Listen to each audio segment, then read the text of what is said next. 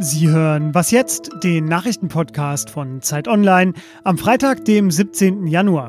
Die Themen heute sind der Kohleausstieg und der Libyen-Konflikt. Zuerst aber die Nachrichten.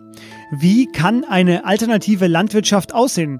Diese Frage dominiert die internationale Grüne Woche, die heute in Berlin beginnt. Viele Menschen sorgen sich ja um die Umwelt, die Tiere und das Klima, aber auch um ihre eigenen Gesundheit. Auf der anderen Seite haben Zehntausende Bauern in den vergangenen Monaten immer wieder gegen die Agrarpolitik der Bundesregierung protestiert. Auch für den Freitag sind wieder große Traktorfahrten nach Berlin angekündigt und die Bauern protestieren gegen geplante schärfere Vorgaben zum Insekten- und Umweltschutz Umweltschutz oder weitere Düngebeschränkungen. Die Landesvorsitzenden der Linken, der SPD und der Grünen stellen heute in Thüringen ihren Koalitionsvertrag vor. Knapp drei Monate nach der Landtagswahl haben sie sich am Mittwoch auf ein Programm für eine Minderheitsregierung geeinigt, denn vier Stimmen fehlten für die Mehrheit. So ist Bodo Ramelow daher auf Stimmen von CDU und FDP angewiesen. Und geplant sind unter anderem ein Investitionsprogramm für Kommunen, mehr Schulsozialarbeiter und eine Mobilitätsgarantie für Menschen in ländlichen Gebieten. Zustimmen müssen dem Regierungsprogramm noch die Parteitage von SPD und Grünen und die Linke startet eine Mitgliederbefragung. Redaktionsschluss für diesen Podcast ist 5 Uhr.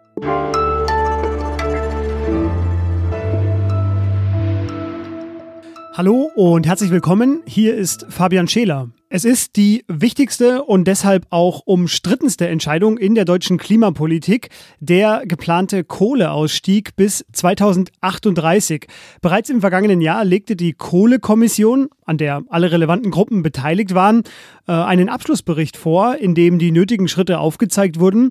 Doch richtig voran kam die Regierung seitdem nicht. Jetzt drängelten die betroffenen Ministerpräsidenten, um planen zu können, aber auch Umweltschützer, die ließen auch nicht locker. Am Mittwoch lud Angela Merkel dann die Ministerpräsidenten, in deren Bundesländern noch Kraftwerke laufen, zum Spitzentreffen ein.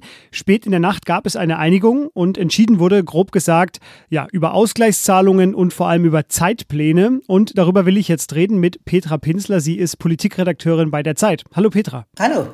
Petra, ist das jetzt der erhoffte Durchbruch? Naja, erstmal würde man sagen, nachdem die jetzt ein Jahr lang nichts hingekriegt haben, klasse, endlich kommen sie mit einem Kompromiss raus. Ich würde aber sagen, Kompromiss ist nicht nur gut dadurch, dass er da ist. Er muss auch im Inhalt gut sein und da gibt es doch eine ganze Reihe an Fragezeichen. Jetzt wurde zum Beispiel auch vereinbart in diesem äh, Kompromiss, dass die westdeutschen Kraftwerksbetreiber äh, so quasi als Schmerzensgeld äh, 2,6 Milliarden Euro erhalten und die im Osten auch 1,75 Milliarden. Ähm, wie sind denn diese Summen einzuordnen? Ist wirklich eine Menge Geld. Und ich finde, es ist zu viel.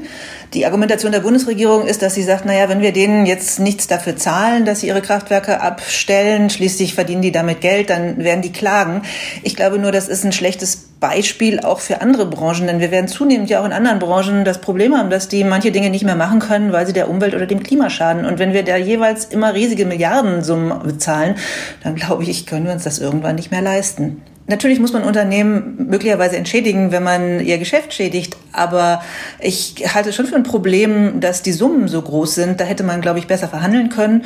Und wenn wir mal ganz ehrlich sind, wenn ich demnächst mein altes Dieselauto, was ich nicht habe, aber viele Leute haben das, nicht mehr durch die Stadt fahren kann aufgrund von Umweltauflagen, dann kriege ich doch auch keine Entschädigung. Also ich glaube, da muss noch mal hingeschaut werden. Ja, die Reaktionen kamen auch schon auf diesen Deal. Äh, Umweltschützer kritisieren ihn, denn er verletzt wesentliche Beschlüsse ähm, der Kohlekommission, an der ja auch Umweltschützer mitgewirkt haben.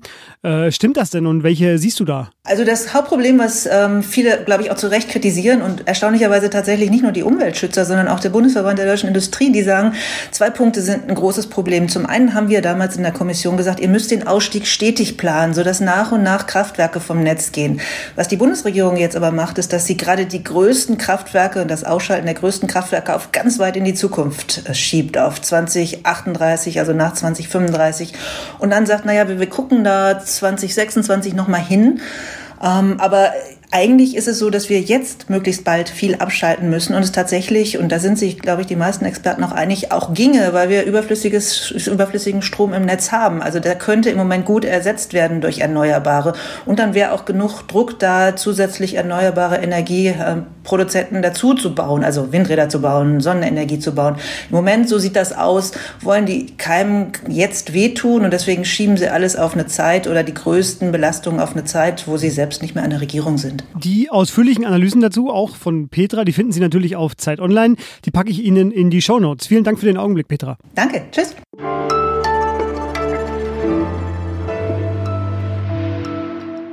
Und sonst so? Ein kleines Quiz. Die New York Public Library mit 55 Millionen Medien, eine der größten Bibliotheken der Erde, hat zu ihrem 125. Geburtstag beschlossen, mal nachzuzählen. Sie kürte die zehn Bücher, die am häufigsten entliehen wurden. Und jetzt meine Frage: Kommen Sie drauf? Platz 1, 2, 3? Ich sag's Ihnen. Platz 1 über 460.000 Mal entliehen ist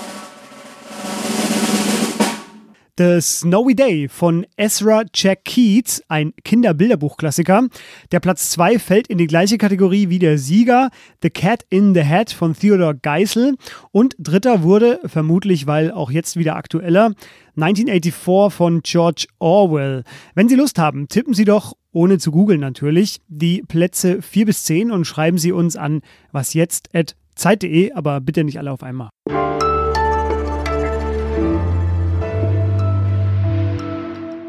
Libyen ist ein Land, an dessen Stabilität Europa sehr interessiert ist, denn es ist europäischer Öllieferant, es ist aber auch ein Transitstaat für Flüchtlinge, es ist aber auch ein Bürgerkriegsland. Und Libyen ist wegen des Öls auch für viele andere Staaten interessant. Seit Jahren herrscht dort mal mehr, mal weniger Krieg und äh, Verhandlungen über eine Waffenruhe, die scheiterten äh, Anfang dieser Woche. Derzeit kämpft General Khalifa Haftar gegen die international weitgehend anerkannte Regierung von Ministerpräsident Faiz al-Sarraj. Und jetzt kommt Deutschland ins Spiel und hat am Sonntag sehr kurzfristig zu einem Treffen ins Kanzleramt geladen.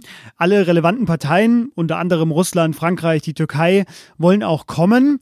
Und was das bringen soll, das frage ich jetzt Michael Thumann. Er ist außenpolitischer Korrespondent der Zeit. Hallo. Hallo Fabian. Vielleicht äh, zunächst die Partei mit dem ja am einfachsten zu durchschauen Interessen in diesem doch sehr komplizierten Geflecht. Ähm, was haben denn die Deutschen vor am Sonntag? Die Deutschen haben ja keine Vorgeschichte in Libyen, keine historischen Vorbelastungen. Ähm, sie haben ähm, kein Interesse, kein gesondertes am Öl, das es dort gibt ähm, und äh, bisher auch nicht interveniert. Und ähm, deshalb sind sie im Grunde genommen ein guter, guter Makler. Und ähm, das Problem in Libyen ist, dass die beiden Hauptkontrahenten, der bereits erwähnte General Haftar und die Regierung unter Faiz Sarraj, sich äh, nicht einigen können. Die Russen konnten sie auch nicht zusammenbringen und deshalb setzt die Bundesregierung jetzt auf einen anderen Ansatz und sagt, wir bringen jene zusammen, die aus unterschiedlichen Gründen die kriegsführenden Parteien unterstützen. Mit Waffen, mit Geld, mit politischer Unterstützung. Und wir wollen, dass die sich erst einigen, damit die Unterstützung für gegensätzliche Kriegsparteien aufhört. Das ist das Ziel der Konferenz. Denn in Libyen läuft ja eine Art Stellvertreterkrieg. Ähm, Gibt es denn eine Partei, die gerne eine Waffenruhe auch hätte? Eigentlich wollen alle Parteien eine Waffenruhe, aber zu ihren Bedingungen und wenn ihr Mann gewinnt. Und das ist das Problem. Ähm, und da man nun auf beiden Seiten äh, sowohl europäische Mächte hat, äh, wie auch außereuropäische Mächte, die da Geld und Waffen reinschießen, es aber offen nicht sagen, ähm, ist äh, zum Erreichen einer Waffenruhe ist absolut notwendig, dass alle erstmal sagen, wir schicken auch keine Waffen und dass sie es nicht nur sagen, sondern auch machen. Und das geht eben nur, wenn man sich grundsätzlich darüber einig wird, was aus, Syri äh, was aus Libyen eigentlich werden soll und ähm, ob man denn die mittlerweile ja international anerkannte Regierung von Sarat unter bestimmten Bedingungen für alle akzeptabel machen kann. Jetzt können wir nicht äh, in der Kürze der Zeit alle Interessen von allen Parteien darstellen. Deshalb habe ich mir jetzt eine Seite mal rausgesucht. Ähm, was wollen denn die Russen? Die Russen unterstützen schon lange General Haftar, weil sie sich denken, starker Mann im Nahen Osten, General, Militärmacht, super Sache, den unterstützen wir. Außerdem hat er in dem von ihm beherrschten Territorium auch fast alle Ölquellen und da haben russische Konzerne ein starkes Interesse, allen voran Rosneft. Es gibt auch alte Verträge aus der Gaddafi-Zeit, die die Russen gerne wiederbeleben wollen. Ähm, so, und äh, das Problem ist nur, dass die Russen gerade haben, sie hatten ja neulich den Haftar in Moskau und ähm, der hat dort äh, trotz langer russischer nächtlicher Massage nicht unterschrieben, den Waffenstillstand. Da sind die Russen jetzt ein bisschen angesäuert. Ähm, und äh, sie haben deshalb auch zugesagt, bei Merkel zu kommen, äh, weil sie eben den Haftar jetzt auch ein bisschen unter Druck setzen wollen. Gleichwohl muss man immer im Hinterkopf behalten, er bleibt ihr Mann und die Interessen von Rosneft und anderen russischen äh, Energiekonzernen bleiben. Und insoweit werden sie sich auch weiter für ihn einsetzen. Nur sie wollen eben auch, dass die Kämpfe aufhören. Was die Strategie aller weiteren beteiligten Mächte ist, und äh, das sind einige, das lesen Sie ausführlich in der neuen Ausgabe der Zeit. Michael Thumann schlüssel, schlüsselt das da auf vor dem Treffen am Sonntag und er wird auch das Treffen selbst einordnen. Vielen Dank Ihnen. Gerne. Und das war was jetzt für diese Woche. Ihnen ein angenehmes Wochenende. Eine neue Folge gibt es dann am Montag wieder. Tschüss.